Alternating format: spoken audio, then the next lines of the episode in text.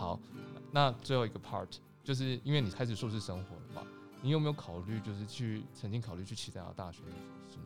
嗯，有，可是应该说我没有一定要离开阿亨，就是我知道我很多身旁朋友们，他们大他们硕士跑去其他城市念，是因为觉得阿亨阿亨山他们实在待不下去，就觉得待太久。有点久，真的。对，可是我觉得这是见仁见智，因为像我从台湾跑来阿亨，我已经不在自己的舒适圈了，所以阿亨对我来说，他就是一个很一个很适合去接受挑战的地方，就是就是让我找到一个等于说扶贫生活中间的平衡，就是扶贫跟就是生根这个这两个极端的平衡这样子。嗯，我觉得大部分我的朋友们，他们读完学士之后跑出去其他地方读硕士的，都是从附近来的人。比如说我朋友他是从科隆来的，然后阿亨在科隆大概四十分钟车程的地方嘛，那他就觉得说他好像一辈子要待在这个地方，所以他就跑去了维也纳。哦，好远哦，一跑就到国外去了。对，可是你看我们从台湾跑来德国，这不是更远？哦，对，对啊。也算是一个突破舒适圈了。对，我觉得其实，在德国的前几年，我还没有这种感觉。大概到到这个这最近这两三年，我会有一种就是好像很就是像浮萍这样就飘来飘去的感觉，就那种不着地的感觉。所以我觉得在阿亨市，我已经生活这么几年，然后我觉得稍微有一点落地的感觉。所以我目前还没有觉得一定非要离开不可，就是学就是硕士，但可以离开，可是不一定要。懂懂懂。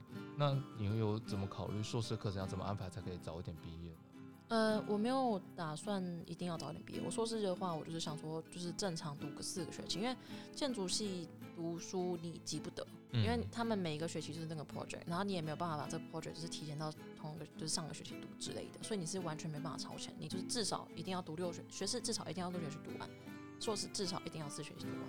不可以像美国一样，就是读完学士就可以开始去考建筑师执照吗？不行，因为德国的建筑师执照是你必须要有学士加硕士，然后加上呃两年的工作经验，就是不算实习。但我们不用考试，对，我们就是直接就是拿到这样。所以就是透过工作经验两年，相对就等于是变相的考试，这样拿到证照。呃，你能够读完学士加硕士，也他也就当做你考完试了。哦，是因为我们法规什么的，学士、硕士就考。哦，我不知道新的课纲怎么样，可是像我们嗯学士的第三年，我们就要考一个法规考试。对，然后我现在硕士也在修一个法规考试。所以如果你纯读完学士，其实有读跟没读是一样的，因为你也不能。你可以去工作啊，可以去只是薪水会比较低，就是你就不是建筑师，对啊，你挂不上建筑师，你是设计师。哦，懂懂懂，了解，原来如此。所以还是必须在德国的话，还是要读到建筑，嗯，读到研究所毕业才行。